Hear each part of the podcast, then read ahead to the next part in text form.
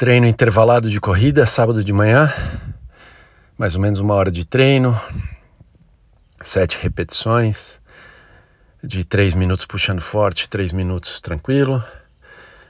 É, esse treino já fiz vários deles, com cinco, seis repetições. Esse de sete repetições é a segunda vez que eu faço.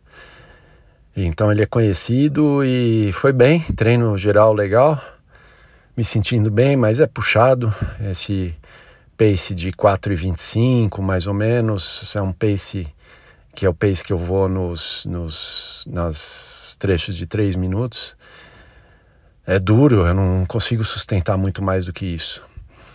Então fica aquela dúvida de novo se dá para fazer uma meia, meia maratona no pace de 5 o tempo inteiro. Mas o propósito do treino foi realizado e me sentindo bem. É, e o condicionamento tá bom, a energia tá boa e também ainda sem dor, o que é ótimo, o tornozelo não tá pegando. E é isso aí. Bom treino, agora tá chegando na reta final. Falta uma semana para meia maratona, no sábado que vem.